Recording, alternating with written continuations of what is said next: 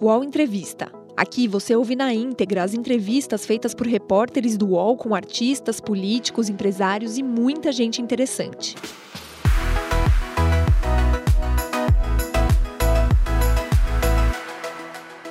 Boa tarde a todos e todas. Aqui quem fala é Leonardo Sakamoto, colunista do UOL. Estou aqui mais um UOL Entrevista com o deputado federal Marcelo Freixo, do pessoal do Rio de Janeiro.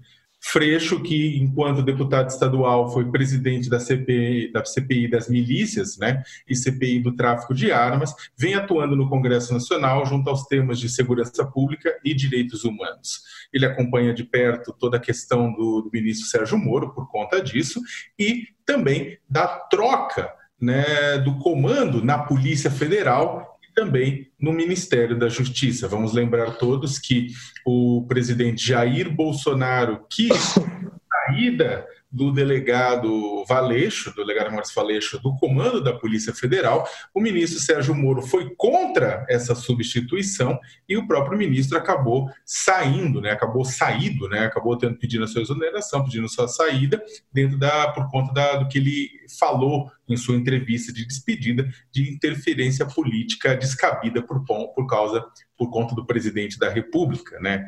E o presidente da República já, já tem seus nomes para tanto para o Ministério da Justiça quanto para a Polícia Federal. Freixo, tudo bem?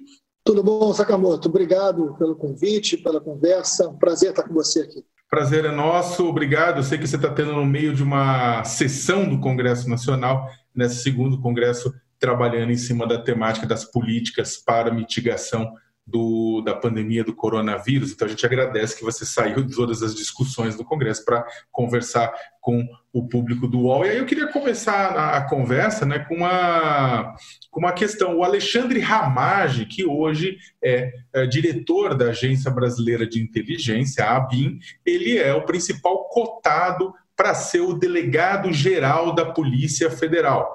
Né? E você divulgou, você afirmou que vai entrar, vai apresentar uma ação judicial para impedir que ele assuma. Por quê? É uma ação popular, a gente ingressa na Justiça Federal assim que tiver o ato da sua nomeação. Por que, que eu não posso ingressar antes? Porque a minha ação vai pedir a anulação do ato da nomeação do é, novo diretor da Polícia Federal, se confirmar é, ser o Ramad. É, primeiro, Sakamoto, não há nenhuma questão pessoal. Né? Aliás, pelo contrário, né? não há nenhuma questão contra este agente, que hoje é diretor da BIM, não há nenhuma questão por ele. Mas existe um princípio da impessoalidade. Nós não podemos é, desconsiderar tudo que disse o ministro Sérgio Moro e as condições da exoneração do atual, né, do último diretor da Polícia Federal, o senhor Valeixo porque as investigações da Polícia Federal sobre milícias, investigações da Polícia Federal é, sobre o ato é, no dia do Exército propondo o fechamento do Congresso, as investigações da Polícia Federal sobre produção de fake news. Em vários dos casos, essa investigação esbarra em gente muito próxima ao presidente, inclusive nos seus filhos. Então, a demissão é, do diretor da Polícia Federal é, vem com ela à tona um debate muito perigoso de interferência. Quem diz isso não sou eu. Quem disse isso foi o ministro Sérgio Moro, de desejo de interferência do presidente da República nas investigações. O presidente querendo ter acesso a relatório e o ministro Sérgio Moro vazou uma conversa telefônica, uma conversa de WhatsApp, onde o presidente da República questionava investigações sobre seus filhos. Isso se tornou público, isso foi um grande veículo de comunicação que divulgou. O presidente reclamando e questionando investigações sobre seus filhos. Neste momento, o presidente da República querer colocar à frente da Polícia Federal alguém que tem sabidamente relações muito próximas, relações pessoais com os seus filhos, isso fere o princípio da impessoalidade que está garantido na Constituição Federal na hora do cargo público. Então, nós vamos entrar, já está pronta a ação, eu só não entro agora porque eu preciso esperar o ato para pedir a anulação do ato. Né? É, porque, evidentemente, é o, o presidente o ato que você diz é o presidente entrar efetivamente, publicar no Diário Oficial a nomeação. É, só para explicar, eu não posso pedir a anulação de um ato que ainda não existiu. Né? Não tem como eu pedir anulação de um ato que não aconteceu. Eu só posso anular um ato existente. Eu não posso anular um desejo ou uma informação. Então tem que haver a nomeação do senhor Ramage para que eu possa pedir a anulação do seu, da sua nomeação. É isso. Mas já está pronta a ação e eu já estou comunicando que nós vamos entrar. E, e ao mesmo tempo, o, o pessoal ele está para entrar também com uma ação por conta da indicação do Jorge Oliveira, que hoje é ministro-chefe da Secretaria-Geral da Presidência, para o lugar de Sérgio Moro no Ministério da Justiça. Por quê?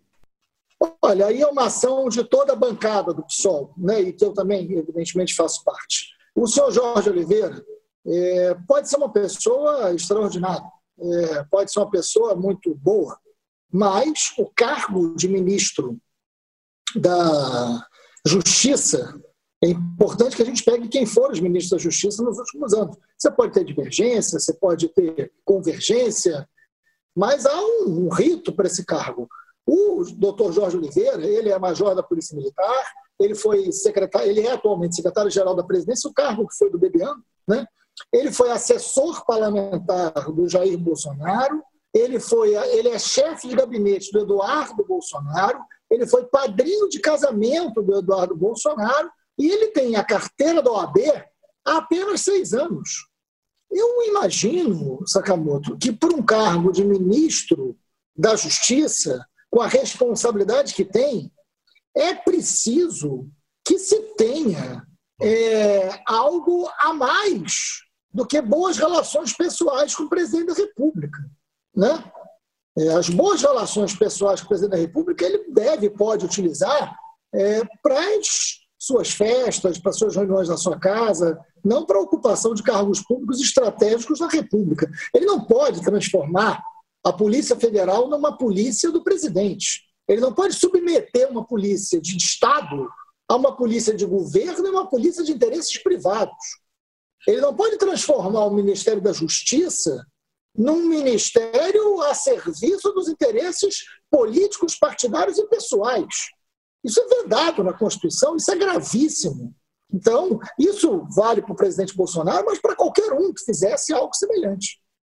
Você, você usou, acho que nas redes sociais, um termo que você falou que tanto a indicação do Jorge de Oliveira quanto a indicação do Alexandre Ramage para as duas vagas, ao Ministério da Justiça e a Polícia Federal, a Direção-Geral da Polícia Federal, representaria a criação de uma espécie de guarda pretoriana a serviço do clã Bolsonaro. Bem, para quem não conhece história da história Roma antiga, a guarda pretoriana era a guarda que defendia a partir de Otaviano, passou a ser a guarda que defendia o imperador em Roma, né? que cuidava da vida e da família dele. Ou seja, você acha que isso seria uma coisa, essas duas ações seriam uma coisa no sentido de proteger e blindar o presidente?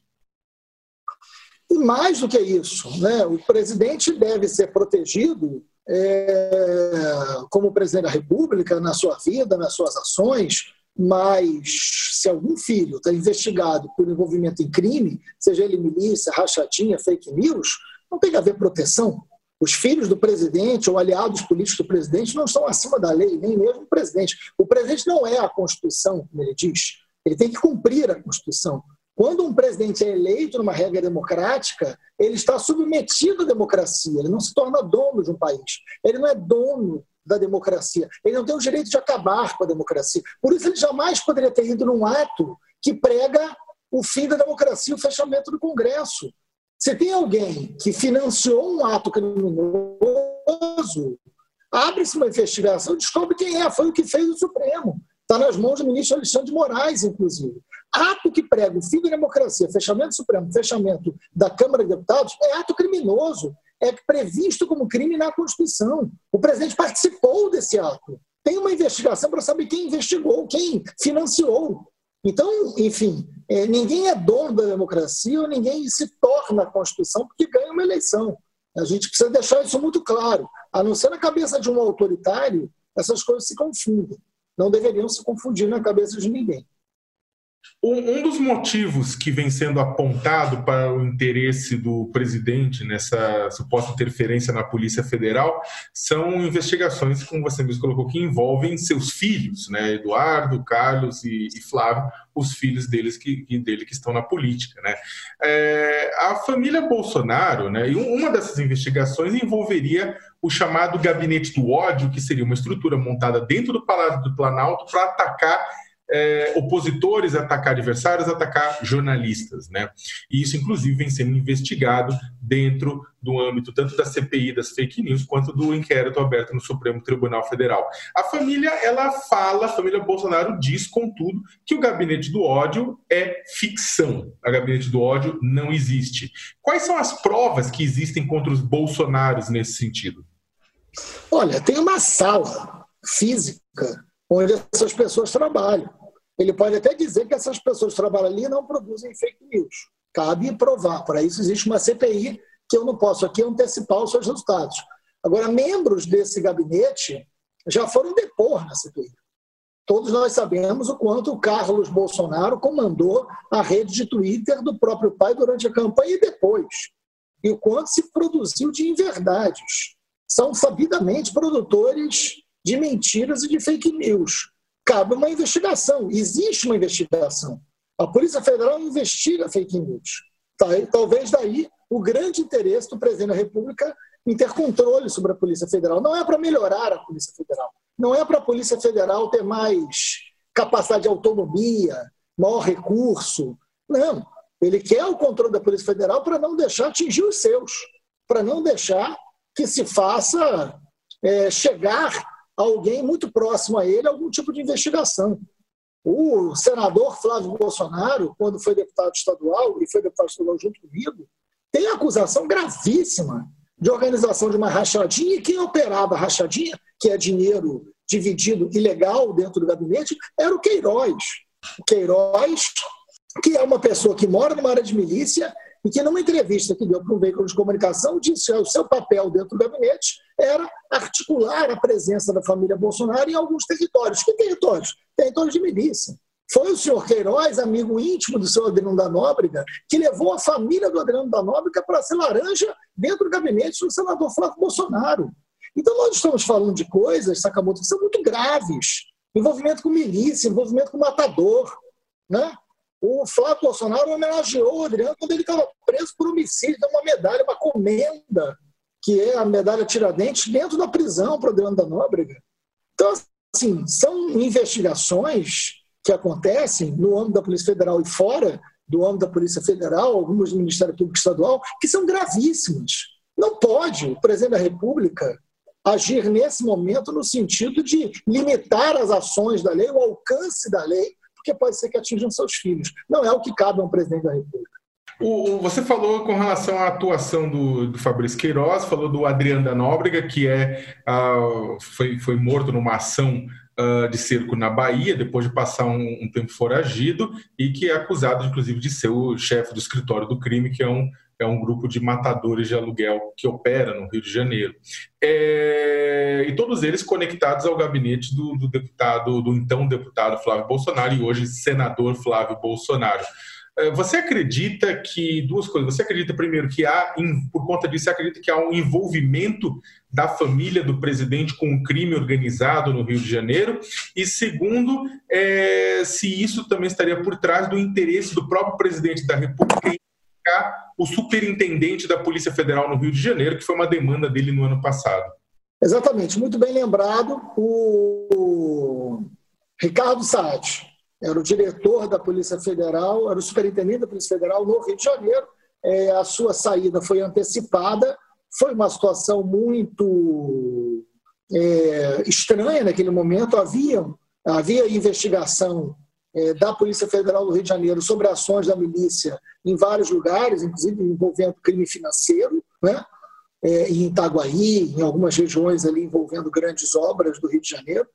E é, caiu muito mal dentro da Polícia Federal a antecipação da substituição do Ricardo Saad. E ali houve, ali houve já um grande conflito entre o Valeixo, diretor-geral da Polícia é, Federal, com o Bolsonaro, porque o substituto do, do superintendente do Rio o Bolsonaro queria que fosse um e o diretor da Polícia Federal queria que fosse outro, e ali já quase houve a demissão do Valente. Então, os conflitos envolvendo a autonomia da Polícia Federal são antigos, e todos eles envolvendo interesses do seu Jair Bolsonaro, interesses das suas famílias, quando as investigações se aproximam de determinados grupos criminosos. Então é muito grave. Eu não posso ser leviano e dizer que o deputado é, Flávio Bolsonaro, o deputado Eduardo, o senador Flávio Bolsonaro, perdão, ou o presidente Jair Bolsonaro, eles têm envolvimento com milícia. Agora, posso dizer que eles sempre defenderam as milícias. O Jair Bolsonaro, como deputado federal, defendeu abertamente a legalização das milícias. Na mesma época que eu fiz a CPI das milícias, Jair Bolsonaro defendeu a legalização das milícias. Isso é público. Né? Nós sabemos que pessoas ligadas a milícias trabalhavam dentro do gabinete do senhor Flávio Bolsonaro quando era deputado. Nós sabemos que tinha esquema de laranja que está sendo investigado envolvendo familiares de matadores ligados à milícia. Isso são fatos que precisam ser investigados. Por isso, não pode haver, é muito grave haver, qualquer tipo é, de cerceamento à Polícia Federal, de controle da Polícia Federal por parte do presidente da República.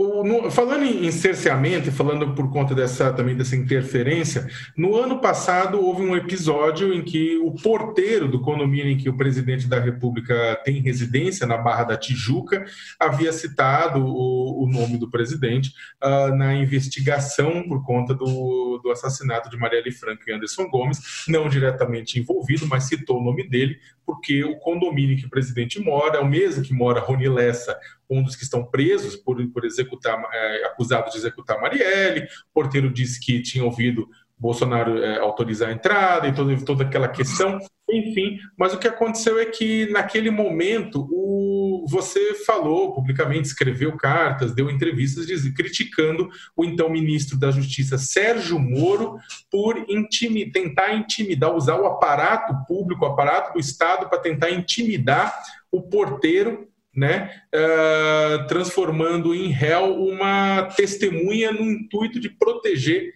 a família Bolsonaro. Isso mostra uma, uma, uma contradição entre o que o ministro, ex-ministro, fez e o que o, que o ex-ministro falou no seu momento de saída? Sem dúvida alguma. Eu já falei sobre isso, inclusive, Sakamoto. É, o ministro Sérgio Moro ele sabe perfeitamente disso. Em relação ao caso Marielle, ele nunca se envolveu com o ministro, ele nunca quis saber, a partir do momento que o caso Marielle é, esbarrou né, em familiares ou, na, na, enfim, em pessoas próximas ao presidente da República por conta é, do endereço do Rony Lessa, por conta do depoimento do porteiro, é, o ministro Sérgio Moro tentou federalizar o crime, tentou levar para a Polícia Federal o crime. Crime esse que ele nunca demonstrou nenhum interesse em ajudar na investigação, nem mesmo colocando a Polícia Federal para auxiliar a Polícia Civil, que deveria ser seu papel desde o início, sem qualquer debate de federalização, porque nada impede da Polícia Federal ajudar num crime de nacional repercussão a resolução do caso. O ministro poderia ter grande interesse em ajudar a Polícia Civil, tecnicamente, inclusive, sem federalizar o caso. Ele nunca fez isso. Ele nunca recebeu a família da Mariana. Quando foi para defender o presidente da República e não a vítima, houve um interesse repentino do ministro Sérgio Moro naquela ocasião, inclusive tentando ouvir o porteiro, tentando interceder na investigação e defendendo abertamente a é, federalização, que não aconteceu até esse momento. Imagino que não vá acontecer, espero que não aconteça. Não é desejo de ninguém próximo a Marielle que isso aconteça. Agora, é, então, obviamente, já houve interferência política feita pelo próprio ministro Sérgio Moro nas ações da Polícia Federal em defesa do seu Jair Bolsonaro. O que o ministro Sérgio Moro está dizendo agora que pode se agravar é o que ele, de alguma maneira, foi testemunha e participou no caso do porteiro da Marielle. O que não podemos fazer é que isso vire uma regra.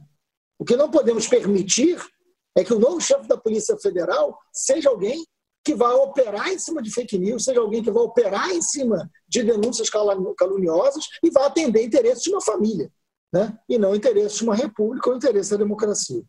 Ou seja, é, desse, desse, ponto de vista, então, é, é, pode-se dizer que interferência na Polícia Federal em nome dos interesses do presidente já aconteceu e com a ajuda do próprio ministro demissionário, então. Nesse caso envolvendo o porteiro e do caso da Marielle, sem dúvida alguma. Os podcasts do UOL estão disponíveis em todas as plataformas. Você pode ver a lista desses programas em uol.com.br/podcasts. Recebe salário, faz transferência, pagamento, recarga de celular e até empréstimo, tudo sem taxa. PagBank, a sua conta grátis do PagSeguro. Baixe já o app e abra sua conta em 3 minutos. O, falando nisso, falando do caso Marielle, é, um pouco mais, é, o caso ele continua bem. A gente completou dois anos em março da, do assassinato de Marielle Franco e Anderson Gomes, sem que ainda fosse apontados mandantes, né? E é claro, os dois é, possíveis executores estão presos, só que não se apontou ainda mandantes por trás dessa história. Alguém que é, e no meio disso há uma série de teorias, né? uma própria uma das, uma das teorias uh, que foi investigada, uma das linhas de investigação que veio a público, você chegou a comentar, as pessoas chegaram a comentar, envolvia inclusive o próprio um dos, um dos filhos do presidente, o Carlos Bolsonaro, que teria discutido com Marielle Franco na, na, na, Câmara dos Vereadores e chegou a ser é, a, analisado, chegou a ser investigado por conta disso. É, você acredita que uh, você tem alguma ideia, você tem alguma, alguma percepção sobre a possibilidade da gente encontrar um, um mandante e você acha que é, a família do presidente sabe quem pode ter sido? Olha, eu já falei sobre isso muitas vezes e acho importante reiterar. Né? É, o crime cometido contra a vida da Marielle foi um crime cometido contra a democracia brasileira. Não porque a Marielle era minha amiga, porque eu gostava dela, porque ela era uma vereadora. Não, porque quem matou Marielle, segundo a própria Polícia Civil, segundo o próprio Ministério Público, matou por uma razão política.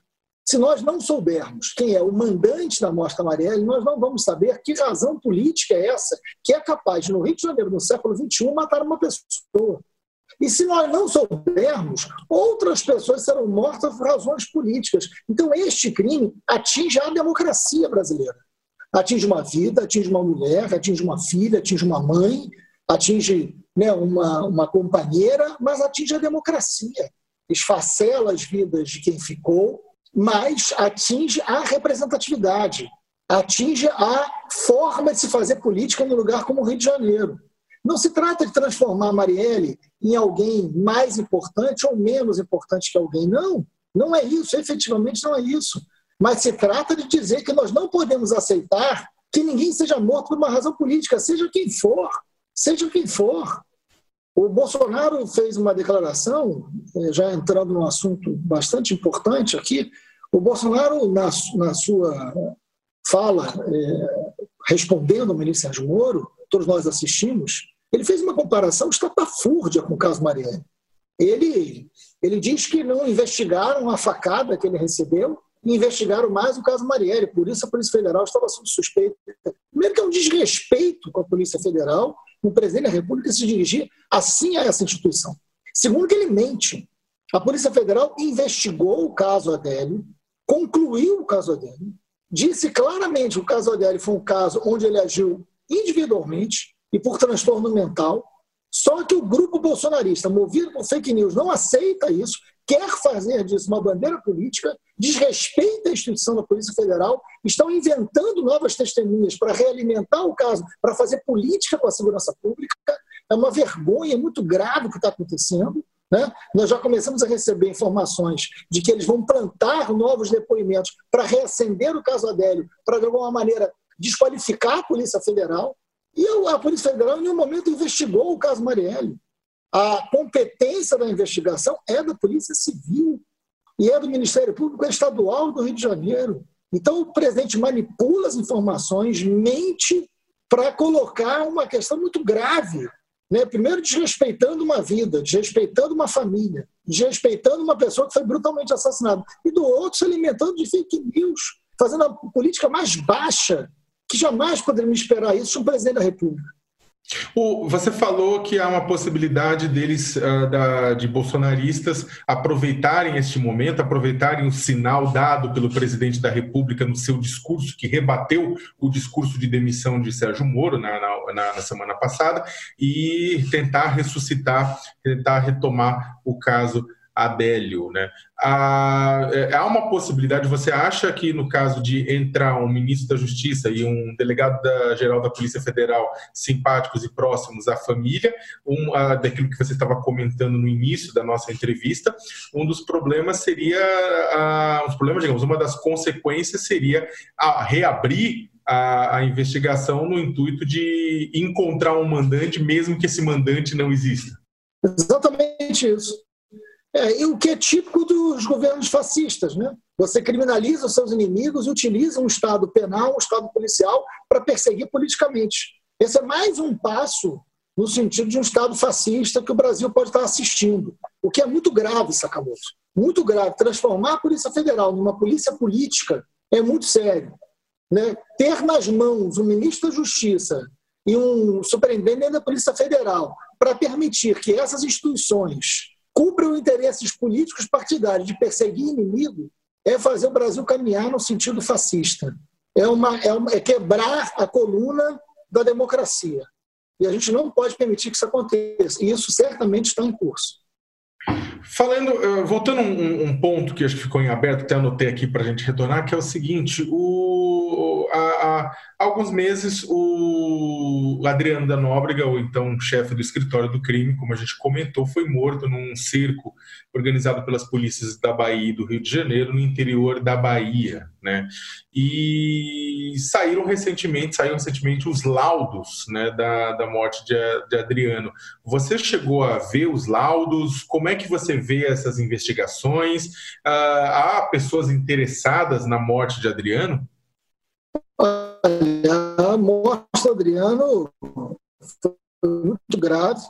É, tecnicamente falando, é um absurdo, porque uma pessoa sozinha numa casa cercado jamais é, deveria ter sido morta. É, você, todas as técnicas indicam que você cerca e que você evita o conflito até essa pessoa se entregar. Uma pessoa sozinha ele não tem como desaparecer dali, ele, ele, ele tem que ser vencido pela fome, pelo cansaço, né? e você pode perfeitamente render, deveria ser rendido com vida. Eu lamento muito a morte, é, pela vida dele em si, pelo quanto ele poderia esclarecer de coisas do Rio de Janeiro, né? nessa ordem. Agora, é, independente do que ali aconteceu, no mínimo, houve um erro grave é, técnico da Polícia da Bahia. Né? Sem dúvida alguma, o Adriano era uma pessoa muito é, singular na história da segurança pública do Rio de Janeiro. Ele era uma pessoa muito pouco investigada pela quantidade de crimes que se atribui hoje a ele. E aí o porquê que ele nunca foi investigado, assim como Rony Lessa, assim como todos os membros do que se convencionou chamar Escritório do Crime, que é um grupo de matadores que agia junto da região com muita ligação com a milícia, é muito sério. E esse grupo de matadores tinha relação com a família Bolsonaro. Recebeu homenagens, familiares trabalhavam no gabinete. Né? Então a família Bolsonaro conhecia de perto o funcionamento do escritório do crime e tinha relações políticas com esse grupo. O que eu estou dizendo aqui é amplamente conhecido. Né? Vou repetir. O deputado Flávio Bolsonaro da época concedeu a maior comenda no Rio de Janeiro ao Adriano Danone quando ele estava preso por homicídio. Então não é saber que ele não tinha é, problemas com a justiça. A, a, medalha foi entregue dentro da prisão. Isso mostra de forma muito contundente né, o que eu aqui estou afirmando. Então você tem ali é, relações é, de milícia, crime, polícia e política no Rio de Janeiro, é difícil separar. E a família Bolsonaro, que vive da política há 30 anos, sabe perfeitamente disso. Nunca teve longe disso. Nunca representou algo diferente disso. No própria gestão do governo Cabral, que levou o Rio de Janeiro a tudo que nós conhecemos, a família Bolsonaro nunca foi oposição ao Cabral, nunca denunciou as corrupções do Cabral. Sempre esteve junto, sempre apoiou o governo Sérgio Cabral, em todos os momentos. Né? Sempre apoiou o presidente da Assembleia Legislativa nas suas sucessivas reeleições. Sempre fez parte daquilo ali. Então, é, não tem nada de novo na política que faz, nem naquela época, muito menos agora. O... Bem, a gente está vivendo um período bastante conturbado na política, sanitária, econômico, e o Congresso Nacional, no meio dessa, dessa loucura toda, o Congresso Nacional, líderes do centrão, de partidos de centro-direita e direita no Congresso Nacional, têm sido procurados pela presidência da República para se tornarem, digamos, parte da sua base de apoio através da conhecida concessão de cargos, a oferta de cargos e de posições, ou seja, seja, a, a aquisição de apoio através de, de, práticas que são criticadas e foram criticadas pela, na própria campanha eleitoral do presidente da República. Né? É, como é que você vê isso? Você acha que o Centrão vai dar esse, uma parte do Centrão vai dar apoio para Bolsonaro? Ele será bem sucedido nesse processo de aquisição de apoio? Olha, Sakamoto, o que está acontecendo hoje em Brasília é algo que a gente conhece há muitos anos de vários governos, vários, inclusive governos da esquerda. Né? O Bolsonaro está construindo uma base parlamentar a partir de acordos feitos com o Centrão. O que a gente chama de acordos? Cargos. Nada mais é do que a velha política. Parte desse Centrão são deputados do Nordeste que têm interesse em derrotar os governos de esquerda do Nordeste. O Bolsonaro tem interesse em derrotar os governos de esquerda do Nordeste. O Bolsonaro chamou esses deputados do Centrão, vários deles respondendo a processo, significa que o Bolsonaro pode ter hoje aproximadamente 200 deputados na sua base de apoio, aprovando qualquer coisa desses deputados, por um lado, em troca de apoio nos governos locais para esses deputados, em troca de voto de cargos. Nada mais é do que o velho toma lá da cá que Bolsonaro sempre negou fazer. Está fazendo, está em curso, e basta olhar quem são os deputados do Centrão que hoje estão filmando, tirando foto, estão do lado do Bolsonaro e estão, evidentemente, dando base de sustentação ao governo Bolsonaro. A base bolsonarista continua dizendo que o Bolsonaro é diferente, que ele não faz a velha política, mas na prática, na realidade, os fatos se sobrepõem às versões de grupos de zap. Bolsonaro faz a velha política, tem apoio do Centrão, tem mais de 200 deputados hoje com ele para votar qualquer coisa que o Bolsonaro queira. O presidente Rodrigo Maia, ele deu uma declaração, ele, ele falou que para pedir ponderação né, nesse processo deve ser por conta exatamente da questão do combate do coronavírus e as matérias que o Congresso Nacional deve uh, aprovar com relação ao coronavírus, e falou que o impeachment deve ser pensado com cuidado no meio de tudo isso.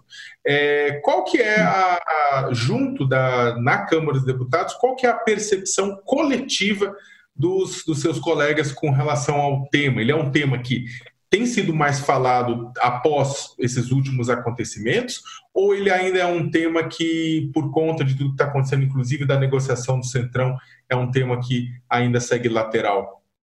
A posição do Rodrigo Maia é uma posição compreensível, é a posição de muitos deputados, no sentido de que o Congresso deve priorizar os temas relacionados ao coronavírus, visto que é uma crise muito grande e tudo indica, viu, Sakamoto, a gente precisa falar sobre isso, que o Brasil pode ser um novo epicentro é, da crise mundial. Né? Hoje eu postei sobre isso, inclusive, que lugar de uma nova grande contaminação, os números de mortes vêm crescendo muito, a gente não pode perder essa sensibilidade, e o Congresso está votando coisas importantes no combate ao coronavírus, coisas que renda básica que o Bolsonaro demora a pagar, né, o orçamento da guerra, o estado de calamidade, ajuda a micro e pequena empresa para não evitar desemprego. Enfim, acho que o Congresso consegue ter uma pauta inteligente, importante, urgente. Agora, é, então, nesse sentido, o Rodrigo Maia e vários deputados pensam que a gente não pode interromper essa agenda para uma agenda política. É, eu entendo esse raciocínio, mas é crescente no Congresso um incômodo com os sucessivos crimes cometidos por Bolsonaro. São crimes. Ir num ato pregando o fim da democracia é um crime insuportável. Né? É, as denúncias, querer controlar a Polícia Federal para não permitir investigação sobre criminosos da sua família ou do seu governo é um, é um crime de responsabilidade gravíssimo. Então, é, eu não estou de maneira nenhuma defendendo que o Congresso abandone a pauta do coronavírus, não pode fazer isso, é a vida das pessoas, mas nós também não podemos perder o caráter fiscalizador.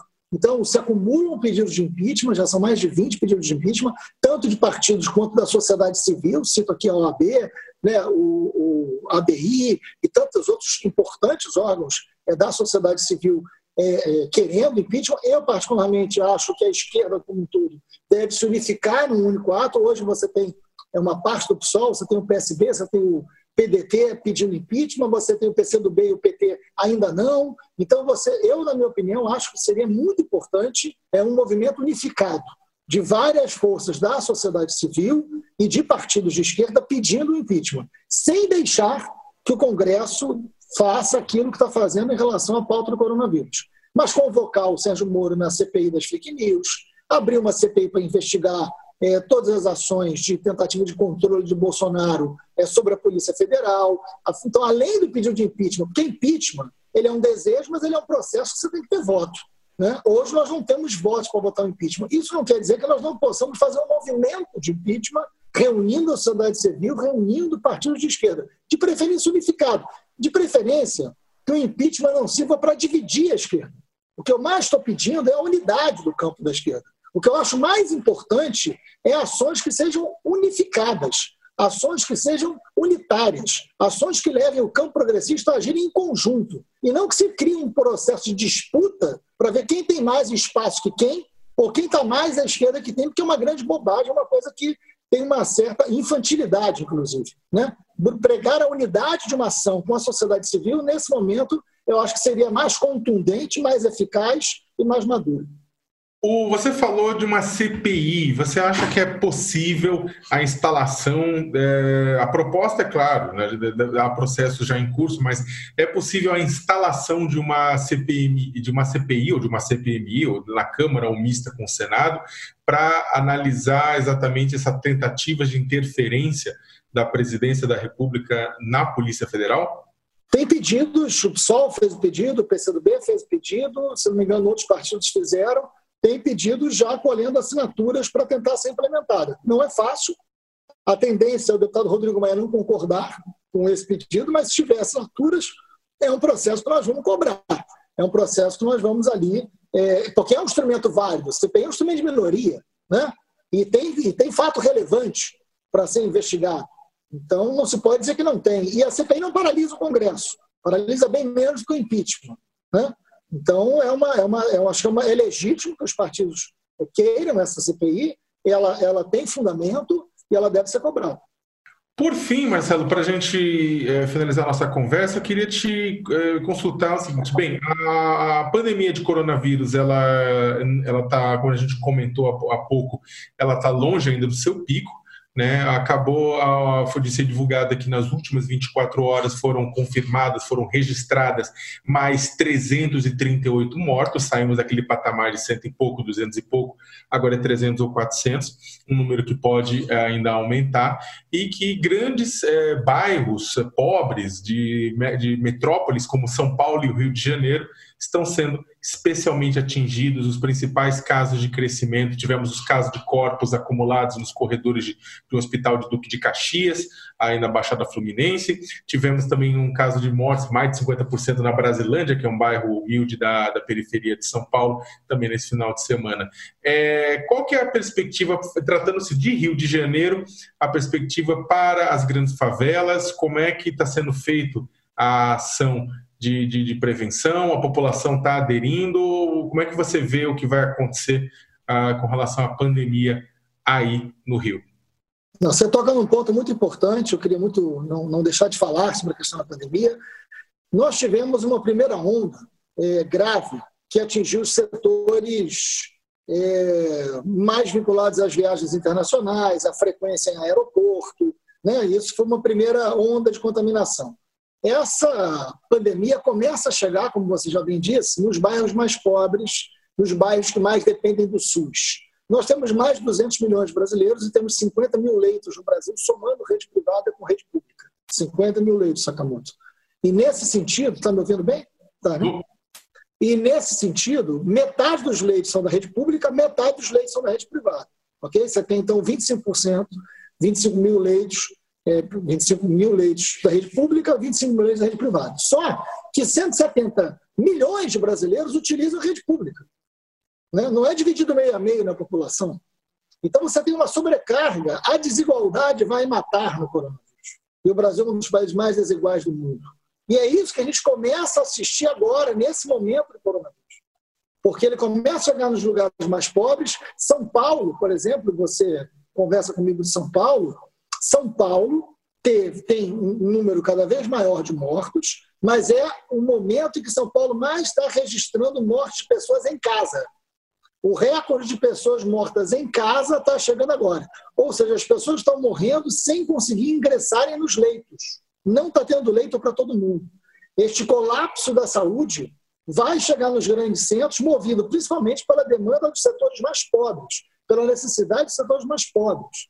E isso é muito grave, porque a gente está falando de aglomerações urbanas, de muita gente morando em casas de poucos cômodos, de casas muitas vezes sem água e sem produto de higiene que garanta a limpeza básica e a prevenção é, da contaminação do coronavírus. E mais do que isso, a gente está falando de uma população que às vezes não consegue ficar em casa porque tem que trabalhar e porque não está conseguindo receber os 600 reais, porque está vulnerável, porque está passando fome. Então essa população está mais exposta, ela pode, ela tem menos direito ao isolamento porque ela não tem o que comer. Então, nós vamos entrar num período socialmente dramático do coronavírus.